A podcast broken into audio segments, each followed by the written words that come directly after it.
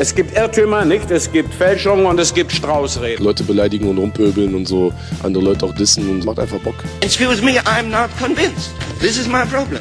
Wann haben Sie zum letzten Mal geweint? Das sagte ich, als ich den Musikantenstadel gesehen habe.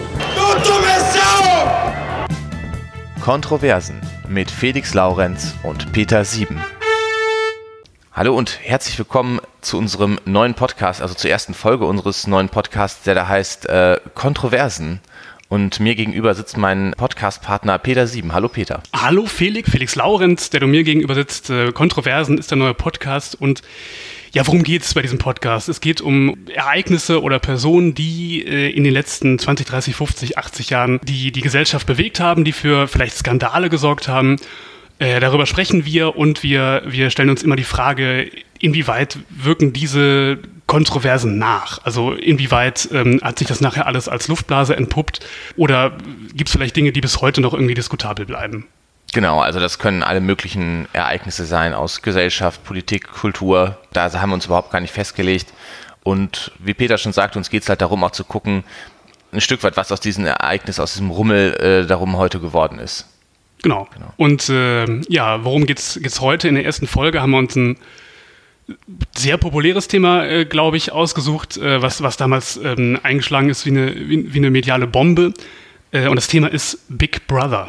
Big Brother, ja. Das, äh, das äh, berühmte Fernsehformat, das äh, im Jahr 2000 auf Sendung gegangen ist. In Deutschland. In Deutschland, genau. In Holland gab es das ja schon eher.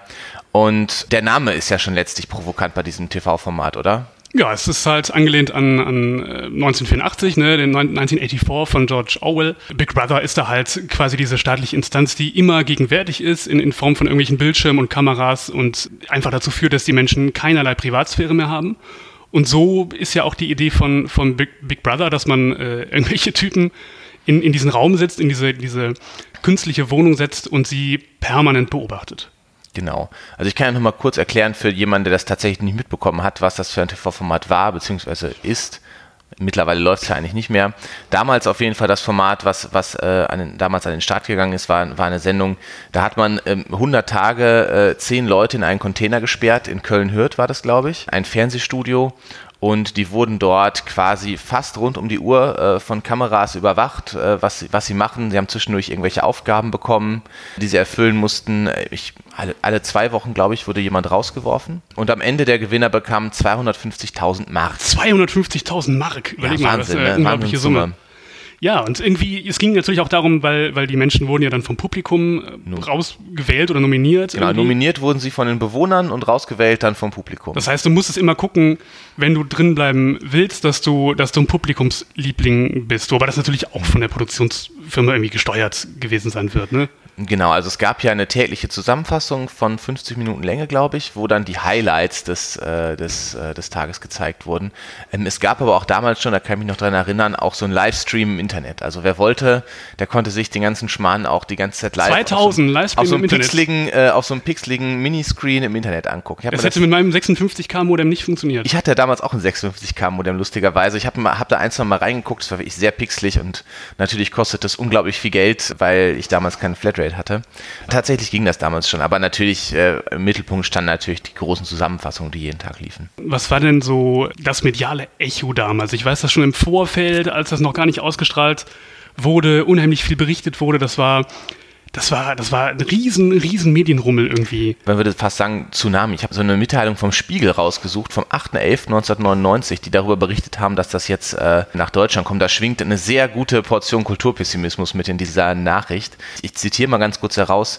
Nachdem RTL 2 sich mit gepierstem Gummikanzler und bumsfidelen Ballermann-Reportagen ein leidensfähiges Publikum heranerzogen hat, will der Pfui-TV-Sender nun mit der deutschen äh, Version der holländischen Überwachungsshow Big Brother für Quote sorgen. Und dann geht es halt weiter, äh, warum diese Show jetzt nach Deutschland kommt und so weiter, und wird kurz erklärt.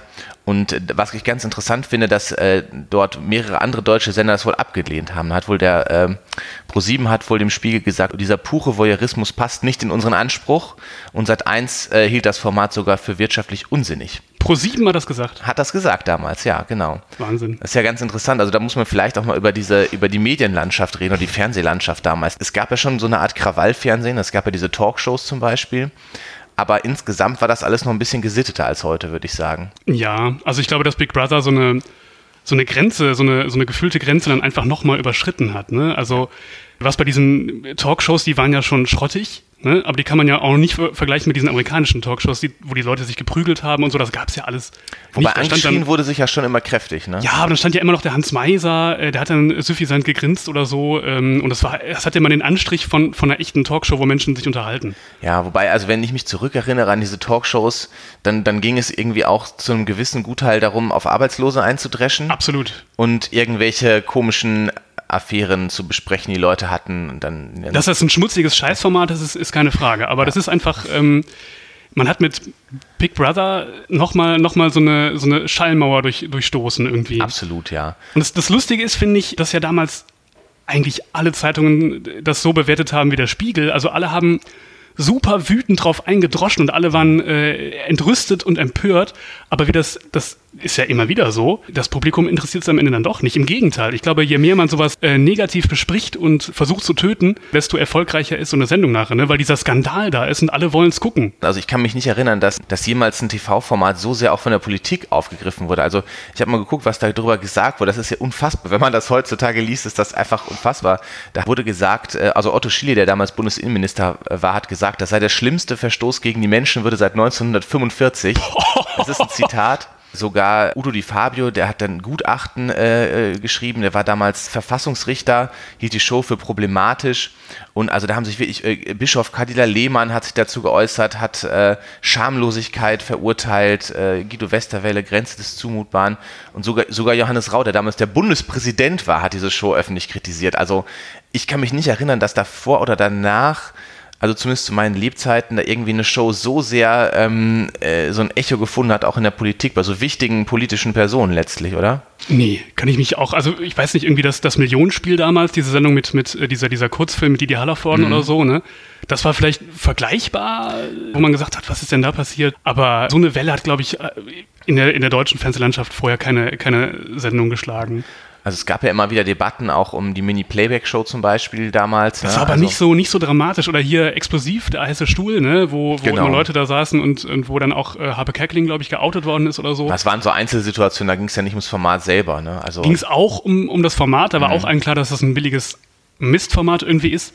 Aber ähm, nee, also dass, das, dass, dass so ein ganzes Format so, so abgestraft wird, das, das gab es, glaube ich, fast noch nie vorher in der. Geschichte der, der, deutschen Fernsehunterhaltung. Und das Format war ja von Endemol produziert und die waren ja eigentlich damals schon ein bisschen bekannt für gezielte Provokationen. Die haben ja damals schon so ein bisschen die Grenzen ausgetestet, in den 90er Jahren schon, das kann man schon so sagen, oder? Traumhochzeit haben Traumhochzeit, was ja auch damals so dieses Private erstmals ins Fernsehen gezerrt ja. hat, 100.000 Mark Show, was ja auch das war ein großer Skandal. Also das ähm, war tatsächlich so, äh, dass, kennst du diesen Film Running Man mit, äh, mit Arnold Schwarzenegger? Genau, das ist ja so eine Kurzgeschichte von Stephen King, wo jemand quasi in so einer äh, Spielshow um seine Freiheit und um so einen Geldpreis mhm. kämpft. Und, und da wurden damals auch Vergleiche gezogen, dass Leute quasi Risiken eingehen und sich zum Vollidioten machen, eben für 100.000 Mark. Und allein schon diese Summe, 100.000 mhm. Mark, das war, das war unfassbar so damals. Wahnsinnig viel Geld einfach. Wobei ich muss sagen, ich, ich war ja damals äh, ein Kind, als das Format groß war, so Mitte der 90er, 100.000 Mark Show. Und ich habe das immer gerne gesehen. Also mich, äh, mich als Kind hat das auch gar nicht interessiert. Diese Debatten, das ist ja alles gar nicht bei mir angekommen damals.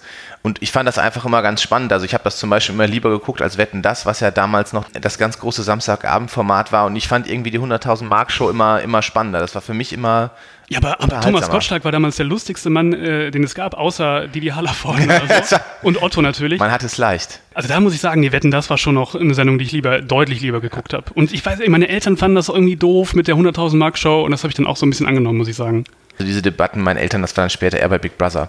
Ähm, aber äh, genau, also es war halt, wir hatten es ja gerade gesagt, unglaubliche Portion Kulturpessimismus, die da mitschwang. Ne? Also also im Feuilleton hat man sich wie ich den, das Maul zerrissen mit dieser Sendung. In der FAZ wurde damals geschrieben vom Vegetieren im Container.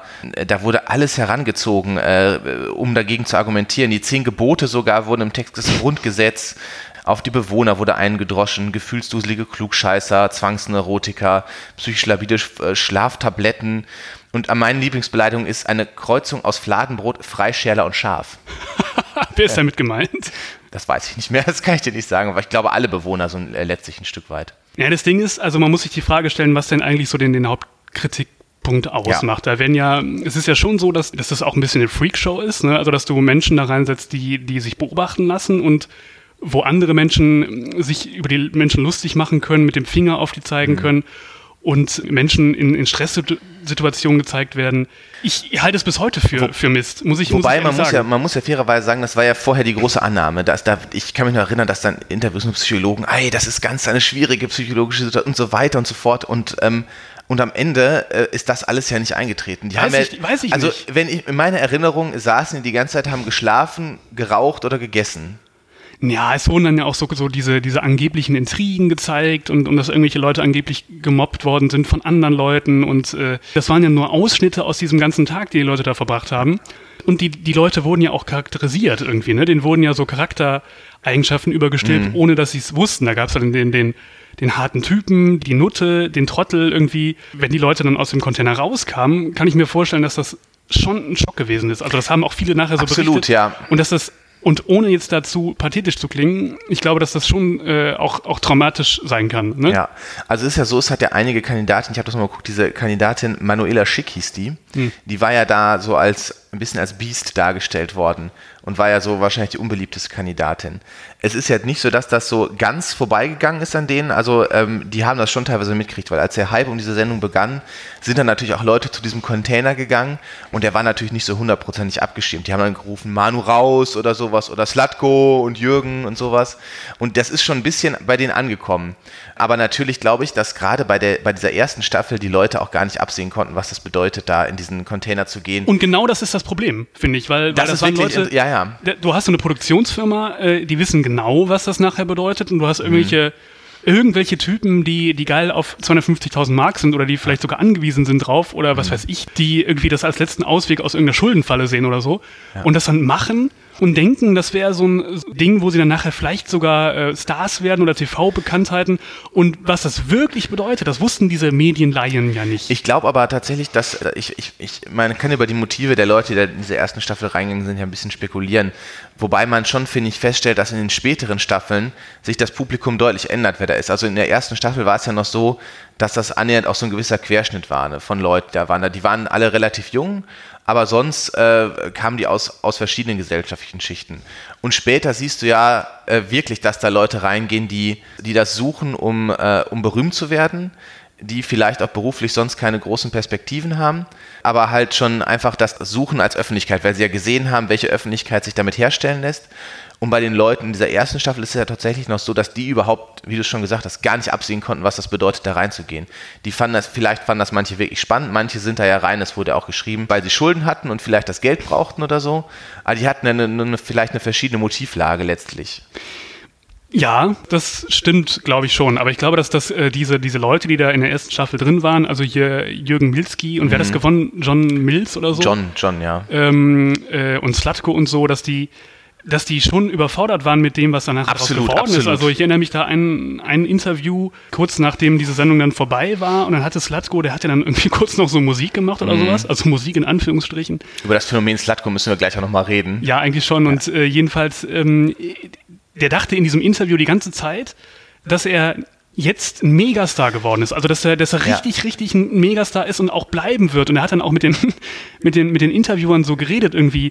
Mhm. Ja, ihr wisst das ja nicht, wenn man so äh, mit dem ganzen Geld und so und jetzt müsst ihr aber auch gehen, ich muss meinen Auftritt machen und so und wir sprechen mhm. uns dann dann und dann wieder. Das war total irre. Du hast wirklich gemerkt und er hatte dann auch irgendwelche Leibwächter da stehen mhm. und so. Also er hat sich aufgeführt wie ein Megastar und er hat, ja. glaube ich, gar nicht verstanden, dass das ganz schnell wieder vorbei sein wird. Und dann ja auch so war. Ja, genau. Also da müssen wir jetzt nochmal kurz über diesen Hype generell reden. Also wir haben ja gesagt, als dieses Format angekündigt wurde und vorher unglaublich viel an, an Häme darüber gegossen wurde, etc., PP-Kritik. Aber als es dann lief, war es ja trotzdem ein großer Hit. Na, also es Total. war ein äh, Fernsehereignis, da wurde drüber geredet, geschrieben wieder. Da wurde auch ganz anders dann wieder drüber geredet, ne? auch in genau. den Anschlägen für Feuilletons, die vorher noch darüber ähm, hergezogen sind. Genau. Es war auf einmal in aller Munde und diese Personen, die ja vorher irgendwie niemand waren, waren auf einmal deutschlandweit bekannt. Du hast ja gerade Slatko erwähnt, Jürgen, das sind wahrscheinlich die, die bekanntesten Leute dieser, dieser ersten Staffel, generell aus, dem, aus diesem Big Brother-Universum. Und die waren ja auf einmal Stars und, und haben davon nicht wirklich viel mitgekriegt in diesem Container halt letztlich. Ne? Also es gibt eine Beschreibung, Beschreibung davon. Es war dann irgendwann, äh, waren Slatko und Jürgen ja beide nominiert, die ja beide die, die Stars waren. Das heißt, einer flog raus. Da gab es einen Bericht darüber, wie dieser Tag ablief mit der, der Entscheidung, als dann einer rausflog. Und da müssen sich wohl tausende Leute dann in Hürth versammelt haben in diesem Container. Security rückte an und so und es war ein riesiges Ereignis. Die Leute warteten dort, dass, dass irgendwas passierte und ähm, du kommst da raus als, als, als Mensch, der reingegangen ist als Nobody und du kommst raus als der große Slatko irgendwie. Wie ne? willst du das verkraften? Wie willst du das verkraften? Wenn auf einmal tausende Leute da stehen und dir zurufen, ne? also Ja. dir zujubeln, zurufen. Ich meine, weiß ich nicht, mir passiert das jeden Tag, ne? wenn ich Natürlich, aus der ja, Wohnung klar. rauskomme.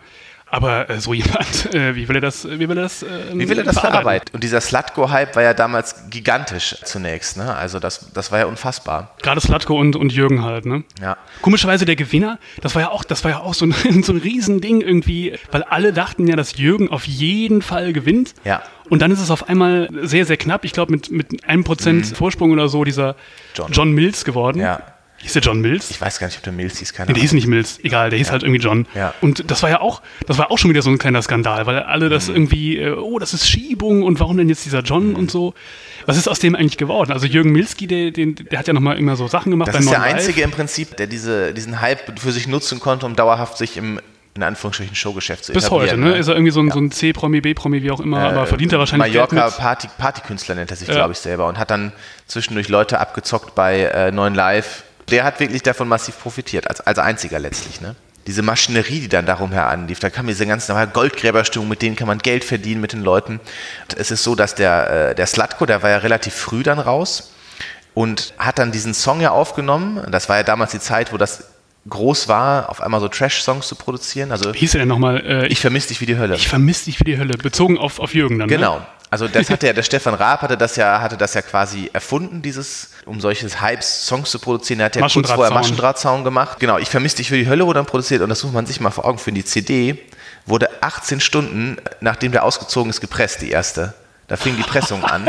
Also da sieht man mal, was da für eine Marketingmaschinerie hintersteckt. Und es war ein ähm, Mega-Hit. Also auf Platz 1 der Albumcharts und der Slatko war auf einmal ne, ein Held. Also er hatte seine eigene Fernsehshow, Slatkos Welt hieß die, wo er quasi begleitet wurde bei seinen Auftritten. Der Das weiß ich gar nicht mehr. Was hat er denn dann gemacht? der, der wurde bei dieser Sendung quasi nur begleitet, was der Alte alles so macht. Ne? Also bei seinen Auftritten und so, der war dann bei Stern TV, der war bei, bei Stefan Raab, also bei TV Total, der war bei Harald Schmidt, der wurde überall rumgereist. also ein bisschen wie so ein YouTube-Channel, nur im äh, Schon, ja, ja, vielleicht schon so ein, ja, genau. Da war der auf einmal der, der ganz große, jeder wollte ihn haben. Und später, als dann der Jürgen äh, auch noch rausgeflogen ist, oder raus war, weil es war das, das Ende der Sendung, haben sie ja noch zusammen äh, einen Song aufgenommen. großer Bruder, Und, ich bin äh, immer da oder so. Wie ging das denn nochmal? Großer Bruder, bist für mich da, so ein Freund fürs Leben, irgendwie sowas. Und der war tatsächlich vier Wochen lang auf Platz 1 der Charts und damals 2000 bedeutet das ja noch was. Die, die Maxi, ähm, damals gab es ja noch Maxis, wir erinnern uns, äh, hat sich echt 800.000 Mal verkauft. Das ist eine Wahnsinns. Das ist Wahnsinn, ne? Also für da, dafür, dass beide nicht singen können. Waren das so Plattenmillionäre dann oder? Ähm, Also mutmaßlich habe ich gelesen, erlägen die Einkünfte von Slatko bei zweieinhalb Millionen Mark. Das kann man natürlich nicht nachrecherchieren. Ich weiß auch nicht, ob er das alles selber bekommen hat. Ich glaube vermutlich nein. nicht. Ich denke mal, dass nicht. irgendwelche Drittleute da ordentlich mitverdient haben. Genau, und es wurde noch ein Shakespeare dann aufgelegt. Eine Firma hat dann Shakespeare gemacht. Weil, erinnerst du dich noch dran? Das war eine dieser berühmtesten Szenen damals bei Big Brother, wo, wo sie sich unterhalten und eine der Kandidatinnen, ich glaube, das war diese Kerstin oder so, sprach dann Shakespeare an. Ne? Und er, er hatte Shakespeare verstanden. Ne? Und das war dann halt das Lustige daran und so. und äh, Shakespeare kenne ich nicht. Und äh, dann hat eine, Firma, eine, eine, Brauerei aus Iserlohn hat dann tatsächlich einen Shakespeare auf den Markt ernsthaft? gebracht. Großartig. War allerdings ein Flop. Genau, und dieser Hype, und so, es gab mal eine Umfrage auf diesem Höhepunkt des Hypes, und da wussten 75 Prozent aller Deutschen, wer Slatko ist. 75 Prozent. das ist der Wahnsinn. Also ich glaube, das ist ja fast mehr als vielleicht Menschen wissen, wie der Bundespräsident heißt oder Ja, so. aber zumindest als manch, als, als die meisten Politiker, das kann man schon ganz klar sagen. Und du hast es ja gerade schon angesprochen, der hat ja überhaupt keine Ahnung, wie ihm geschieht. Nee, also völlig, äh, völlige Überforderung. Ich glaube, dass das kann Menschen schon auch äh, zerstören. Also dass das ähm, dieser plötzliche Medienrummel und ähm, dass Menschen dann im Nachhinein erfahren haben, wie sie wahrgenommen wurden in der Außenwelt. Das hat ja wahrscheinlich sehr wenig zu tun mit den Menschen, die die Leute wirklich waren. Ne? Und äh, das zählt für mich auch gar nicht das Argument, dass die das ja freiwillig gemacht haben. Da muss man einfach sagen, dass diese Leute ähm, geschützt hätten werden müssen. Also das sehe ich bis heute so. Und ähm, da regt, nervt mich auch so ein bisschen dieser Kult um diesen Big Brother-Kram, dass man sagt, haha, der lustige Slatko und so. Wie du eben sagtest, äh, diese, wie hieß die, diese Zicke, Manu, Manu, oder was? ja. Die ist dann irgendwie jahrelang die, die Zicke gewesen und die Böse.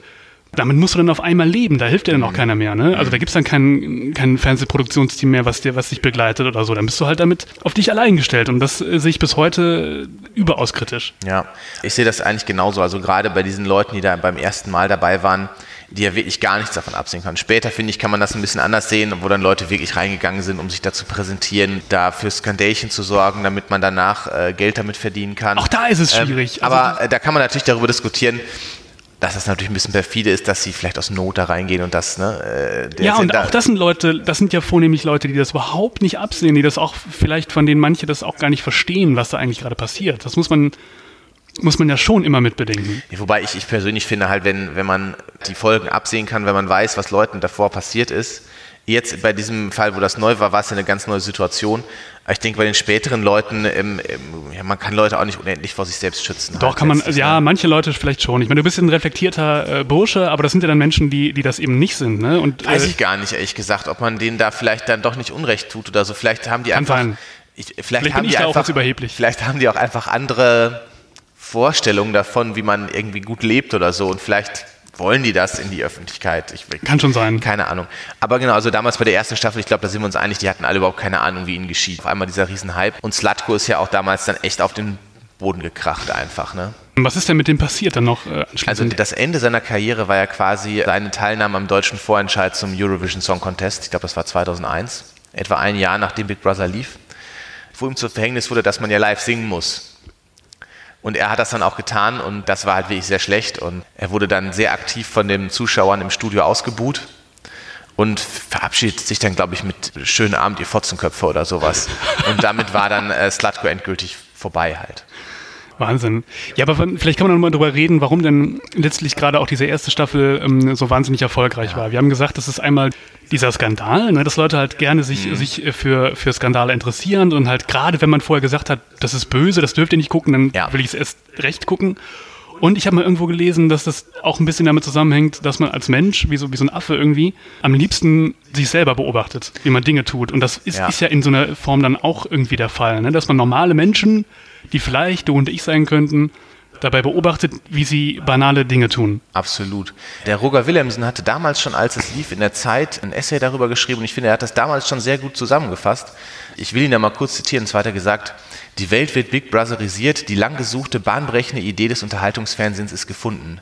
Der normale Mensch ist sein Held, das Leben, die Arbeit, der Abenteuerurlaub und seine Themen das trifft es, finde ich, eigentlich schon ziemlich gut. Auf einmal war dieser, dieser Showapparat, der früher war, diese Überinszenierung oder so, das, das, das hatte man gemerkt, vielleicht können wir besser das Normale inszenieren.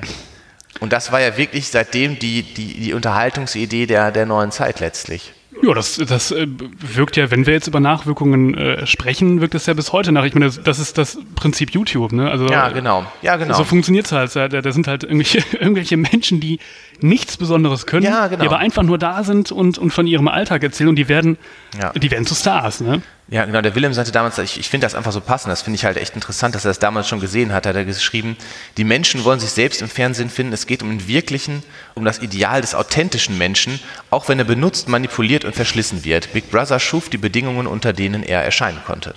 Das ist ja schon prophetisch. Absolut prophetisch, weil das ja wirklich bis heute diese, diese, diese Aussage oder diese Idee die Fernsehlandschaft total prägt letztlich. Die Fernsehlandschaft und eben auch äh, das, was abseits passiert. Ich sagte gerade schon YouTube. Und das ist ja, ja.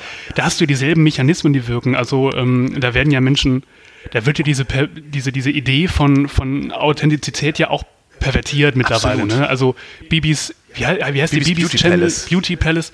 Das ist ja auch alles sowas von nicht mehr echt. Die wird mhm. ja auch von irgendwelchen äh, Firmen bezahlt äh, und, muss dann irgendwelche Dinge präsentieren und ähm, weiß, dass sie halt diese Gefolgschaft hat, die sie bedienen muss, die sie beliefern muss.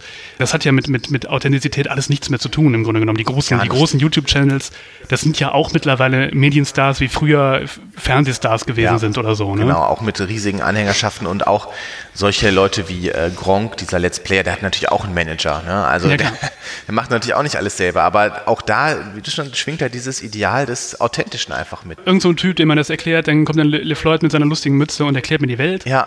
Und ich denke, ach, der LeFloid, der ist so wie ich. Das könnte ich sein. Ja, ja. Und in Wirklichkeit das ist mein, verdient er damit Geld. Das Perfidere ist ja noch, dass, dass die Leute, wie ich dann oft denken, sie seien so die Freunde von denen. Ja, ja, genau. Ne, das ja, ist ja. ja das, was da mitschwingt. Das ist das so vorbildmäßig, das ist mein, mein Freund. Und diese Nähe ist ja auch ganz anders da als früher durch die sozialen Netzwerke. Was mittlerweile die Werbefirmen natürlich entsprechend ausnutzen. Ne? Ja, wenn dann, Influencer-Marketing. Influencer-Marketing. Und es ist eigentlich schade, weil diese Idee von YouTube, dass ähm, jeder da was präsentieren kann und, und dass man Dinge macht, die abseits des Mainstream sind, mhm. ne? wo man Dinge auch präsentieren kann, die, die vielleicht nur Nischen interessieren, die ist ja eigentlich ganz cool gewesen. Ne? Das gibt es ja auch weiterhin, muss man Das gibt es ja auch weiterhin, das ist auch gut. Sagen. Aber das ist halt inzwischen, inzwischen ist dieser Markt eben auch ganz anders. Was auch bis heute natürlich nachgewirkt hat, ist dieses ähm, voyeuristische Interesse daran, Menschen zu sehen in, in merkwürdigen Situationen. Ne? Ja. Also Dschungelcamp. Zum Beispiel, also oder noch tiefer liegend irgendwie auf der moralischen Ebene so Formate wie Schwiegertochter gesucht oder so, ne? Oder Bauer sucht Frau. Wahnsinn. Also ich meine, ähm, das, das ist ja wirklich einfach nur noch moralisch letztlich verachtenswert. Ne? Total verachtenswert, wo Menschen, die es wirklich gar nicht einschätzen können, was mit ihnen geschieht, vor die Kamera gezerrt mhm. werden ähm, und da irgendwelche, irgendwelche Dinge tun müssen und sich zum, zum Affen machen müssen. Wobei ich das bei Dschungelcamp ganz lustig finde, dass dieses Format so extrem gesellschaftsfähig ist. Ne? Das mhm. ist ja völlig salonfähig. Da, da sagt auch inzwischen keiner mehr was Negatives. Ich weiß, am Anfang war das noch so ein bisschen da war skandalös. Es ja auch Fernsehen. Ekelfernsehen, ähm, ja gut, bis heute regt sich dann noch irgendwie äh, Peter oder so Tierschutzvereinigungen regen sich auf. Ja, weil die halt, Tiere gegessen werden. Weil ja. dann halt irgendwie so eine Kakerlake gegessen ja. wird. Ähm, aber was, was so die ganzen anderen medienethischen äh, Dinge anbelangt, da wird ja gar nicht mehr groß drüber gesprochen. Ich meine, die wurden für einen Grimme-Preis nominiert, ja, 2013 ja, oder so. Und ähm, das finde ich auch, finde ich ehrlich gesagt auch schwierig. Für mich ist dann das Argument auch wieder, da sind Menschen, ist doch egal, ob das jetzt Leute sind, die das freiwillig machen und die sogenannte Stars sind oder so. Mhm. Das sind Menschen in Situationen, die, die es oftmal für notwendig erachten, in diesen Dschungel zu gehen. Und die müssen sich wirklich komplett demütigen lassen. Und das ist, ist es ja nicht lustig. Also ich weiß, das finden ganz große Gesellschaftsschichten ähm, ähm, finden das lustig und finden das total gut. Und das gucken sich auch alle an. Das gucken sich ja, ja nicht, nicht nur irgendwelche Deppen an, das gucken sich ja alle an. Und ich kann es nicht nachvollziehen. Also mich persönlich widert das total an. Ich kann es nicht sehen, wie Leute sich da erniedrigen müssen, damit ich Gaudi habe und, und dann werden die noch irgendwie, dann gibt es noch Helme von diesen Quatschmoderatoren von Sonja Ziedle und diesem Typen, ich weiß gar nicht, wie der heißt. Äh, Daniel Hartwig. Daniel Hartwig, die sich dann über die Leute lustig mhm. machen und dafür auch noch fast so einen Medienpreis bekommen. Ich finde es, ich finde es einfach was ist da los? Also ich, ich sehe das, ich sehe das ein bisschen, ich sehe das ein bisschen anders, klang ja vorhin schon durch. Ich würde jetzt, auch nicht sagen, das ist ein Grimme-Preisformat, das mit Sicherheit nicht. Also das finde ich auch ganz falsch, das, das so zu, zu loben. Ich finde aber auch, dass man den Leuten die Freiheit geben muss, sowas zu machen. Das, die Sendung läuft jetzt seit zehn Jahren oder wie lange. Jeder weiß, was dort passiert und wenn er da reingeht, ähm, muss, muss ich mich nicht moralisch über seine Motive stellen.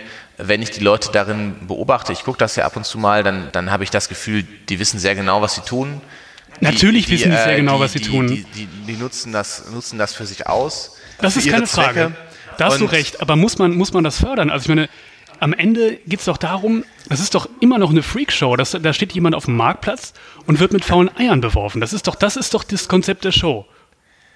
Das kann doch, das ist doch Wahnsinn. Ich weiß nicht, ob man sagen kann, dass mit faulen Eiern beworfen wird. Eine Freakshow in gewissem Sinne mit Sicherheit, das kann man, glaube ich, nicht absprechen. Ja, das, das, das, das ist schon so. Aber wie gesagt, ich finde halt, da muss man auch differenzieren zwischen diesen Formaten. Ich finde halt, ein Format wie äh, Schwiegertochter gesucht ist äh, noch auf einer schlimmer. ganz anderen Ebene, weil das sind irgendwelche armen Leute, die, äh, die, die ohnehin schon relativ am Boden sind, die ins Fernsehen gezerrt werden, damit man sich über sie nur lustig machen kann, die nicht mal irgendwelche Erfolge der Vergangenheit aufweisen können, die wirklich nicht verstehen, was da passiert. Und ähm, Jan Böhmermann hat ja auch seine Aktion damals, als er da jemanden eingeschleust hat, in Anführungsstrichen, äh, ja auch ziemlich genau offengelegt, dass den Leuten scheißegal ist, ob die Alkoholiker sind, ob die geistig behindert sind oder sonst was. Hauptsache, die sind irgendwie Freaks und gut vorzuführen. Ne? Ja. Und das perfide daran ist ja auch letztlich, dass dieses Prinzip Schwiegertochter gesucht, Bausucht Frau und was es da noch alles gibt, Super Nanny oder so, was jetzt mittlerweile nicht mehr läuft, aber ne, dass dieses Prinzip ja nur darauf beruht, noch den vorgeblich größten Idioten zu finden, ins Fernsehen zu setzen, dass jeder, jeder Typ, der das sieht, sich über den stellen kann und sagen kann, ja, genau. was ist das für ein Idiot? Darauf beruht ja das Prinzip dieser Sendung letztlich. Das ist es. Und da kann man vielleicht schon sagen, dass ähm, das, Format, das Format Big Brother ähm, die Tür aufgestoßen hat ja. für diese ganzen Formate. Ne? Also ohne Big Brother hätte es Absolut. dieses äh, in Anführungsstrichen Reality-TV nicht gegeben. Mhm. Und aber interessanterweise auch letztlich daran, zugrunde gegangen ist, weil ja dieses Big Brother seinen Skandalversprechen nie eingelöst hat. Die saßen da rum, also ich habe, ich hab, äh, muss sagen, ich habe die erste Staffel auch gesehen, aber die saßen da rum, die haben im Prinzip nichts gemacht. Und auch dieser, diese Sexgeschichte, der mal lief dann zwischen zwei Leuten, das hättest du ja auch im Nachmittagsprogramm zeigen können, da hat sich so eine Decke ein bisschen bewegt, ne? Und dieses Skandalversprechen hat es ja nie eingelöst. Aber die Leute haben gemerkt, die Fernsehmacher, dass dieses Skandalversprechen zieht. Also sind sie zu Formaten gegangen, die sich noch besser redaktionell steuern lassen, wo man die Skandale einfach inszenieren kann, anstatt darauf zu warten, wie Big Brother, dass ein Skandal passiert. Wobei du ja gemerkt hast, dass ähm, da man auch versucht hat, äh, immer irgendwelche Skandale zu, zu fabrizieren. Da wurde ja noch tagelang in der Vorschau immer versprochen, oh, vielleicht ist hier Ja. dieser eine Bald nackt unter der Dusche zu Ja, sehen. ja. Pass mal auf, vielleicht ist es so. Ja. Das heißt, dass man schon immer versucht hat, noch, noch einen draufzusetzen. Klar. Es gab dann auch immer mehr, von Staffel zu Staffel, immer mehr Aufgaben, die die erledigen Ja, ja. mussten, um so eine Dynamik reinzubringen und so, um dieses langweilige, wir sitzen rum und machen nichts eben nicht mehr zu, zu haben. Genau, ich glaube, das haben sie nämlich wirklich unterschätzt, dass diese, dass die, dass die sich gar nicht groß gestritten haben, sondern einfach nur, also meine Erinnerung, sitzen die alle auf dem Sofa, rauchen und trinken Wasser. Ja, im Großen und Das, Ganzen. das, das war die Sendung. Es gab immer, wie gesagt, äh, habe ich am Anfang ja schon mal gesagt, es gab schon so kleine gesteuerte Sachen, wo dann irgendjemand gemobbt werden sollte oder so. Oder auch, selbst wenn es nicht innerhalb des Formats passiert ist, wurde es zumindest so ein bisschen beeinflusst redaktionell, dass man, dass irgendwie Leute, Leuten gewisse Attribute zugewiesen wurden durch den, durch den Schnitt des Formats letztlich. Ne? Genau. Ja. Jetzt Ja. müssen wir noch kurz über die, über die persönliche Ebene reden. Hast du das denn damals geguckt? Ich, ich würde sagen, nein. Da hast du schon ganz recht. Ich habe das auf keinen Fall sehr verfolgt. Ich habe das so ein paar Mal geguckt irgendwie und dann ist aber auch genau das eingetreten, was du gerade gesagt hast. Ich fand es dann auch super langweilig irgendwie. Ich fand das also ich habe damals, muss ich sagen, habe ich noch gar nicht so, so reflektiert, irgendwie äh, bla bla drüber nachgedacht und äh, ich fand das auch nicht so den Skandal, ich fand es irgendwie doof und langweilig. Also ich wusste nicht warum, ich wusste wirklich nicht, warum ich das gucken sollte. Und dann habe ich es auch nicht mehr geguckt. Also ich muss sagen, ich habe es damals schon, also in der ersten Staffel wie ich gesehen, über große Teile und fand das auch lange Zeit erstaunlicherweise ganz interessant. Wahrscheinlich spielt da auch rein, dass man sich als Mensch mal für andere Menschen interessiert irgendwie, ne? Diese, Ja, dieses. Interesse an privaten Be äh, Beziehungen und an zwischenmenschlichen Beziehungen. Ich habe das damals aber auch, ich habe da auch diese Debatte, ich war ja, wie alt war ich denn da, als 15, als das ins Fernsehen kam, diese Debatte natürlich schon mitbekommen, aber das war halt dann irgendwie doch spannend, sich das anzugucken. Ich weiß noch, dass mein, mein Vater das damals schon total scheiße fand. Der hat dann gesagt, es ist Blödsinn, das ist Mist und über den Slutko redet auch in äh, zwei Jahren niemand mehr und ich habe das damals, glaube ich, alles nicht so verstanden, aber muss sagen, im Nachhinein hat er natürlich recht behalten. Ne? Also, Ja, klar. Das lustig, wir hatten, ähm, das war ganz lustig, wir hatten einen Sportlehrer, der sah einfach genauso aus wie Jürgen Milski und hat auch so gesprochen. Und das war immer sehr, sehr witzig. So. Also das hat die Sendung dann bewirkt, dass man zumindest diesen einen Witz hatte. Aber ansonsten, äh, Ich finde, eine Sache, die man noch, auch nochmal sagen muss, ist, dass ja im Prinzip mit Big Brother diese C-Prominenz erst richtig begonnen hat, gefühlt. Also, oder damals in dieser Zeit das begonnen hat. Vorher war es ja so, wenn man prominent war, dann war man prominent, wenn man irgendwas konnte. Man war irgendwie Moderator im Fernsehen, man war Sänger oder Schauspieler oder sowas in einer bekannten Sendung. Und um 2000 herum hat sich das ja so ein bisschen gedreht. Es wurde ergänzt durch diese, durch diese C-Promis, wie sie es gab zumindest sehr viel mehr. Also diese C- und B-Promis und diese It-Girls Ja. und Leute, die gab es ja vorher schon, aber es gab halt auf einmal sehr viel mehr Leute, die noch weniger vorzuweisen hatten irgendwie. Ne? Und, Genau. Äh, und man hatte auf einmal diesen unglaublichen Pool an Menschen. Da fing das ja auch an, dass man diese Sendungen hatte, wo irgendwas gezeigt wird und dann jemand eingeblendet wird, der was dazu sagt. Ah, Also das diese, haben- diese Bluebox-Promis. Genau, du hast halt irgendwie eine, eine, Szene, da, da irgendwie, da hüpft eine Katze gegen die Wand und miaut lustig und dann wirkt dann Jürgen eingeblendet und sagt, ach guck mal, die Katze hat sich ganz schön wehgetan, was? Die Stadt so. die Krätze kriegt. Nicht, dass die Krätze kriegt. So, und da- das, das ist es ja schon. Das ist die Aufgabe, die, die manche Leute dann auf einmal haben. Ja gut, wenn es lukrativ ist und Ja. dann, sich damit Geld verdienen lässt, warum nicht? Also man kann schon sagen, es war der Beginn eines neuen Fernsehzeitalters, weil kurz danach Absolut. auch die Castingshows groß wurden. Absolut. Auch wenn es nicht mehr so populär ist wie früher, diese Sendungen ja heute noch das Fernsehen dominieren letztlich. Ne? Also Ja. Ja, das ist so. Also das, das muss man, muss man sagen. Das gilt für viele Endemol. Produktionen, also das, das muss man äh, ihm ja lassen. Der hat ja schon, schon Händchen für, für solche Sendungen, die eine große Breitenwirkung haben, die Mhm. irgendwie funktionieren. Und Big Brother wurde ja auch in ganz, ganz viele Länder verkauft haben. Also war wie ich ein Format, was in Holland, 80 in Holland so. entwickelt wurde. Das- Also das ist ja wirklich interessant, dass diese Produktionsfirma weltweit bedeutend ist. Ich glaube, jetzt zuletzt auch dieses The Voice entwickelt hat, ist glaube ich auch von Endemol entwickelt Mhm. worden.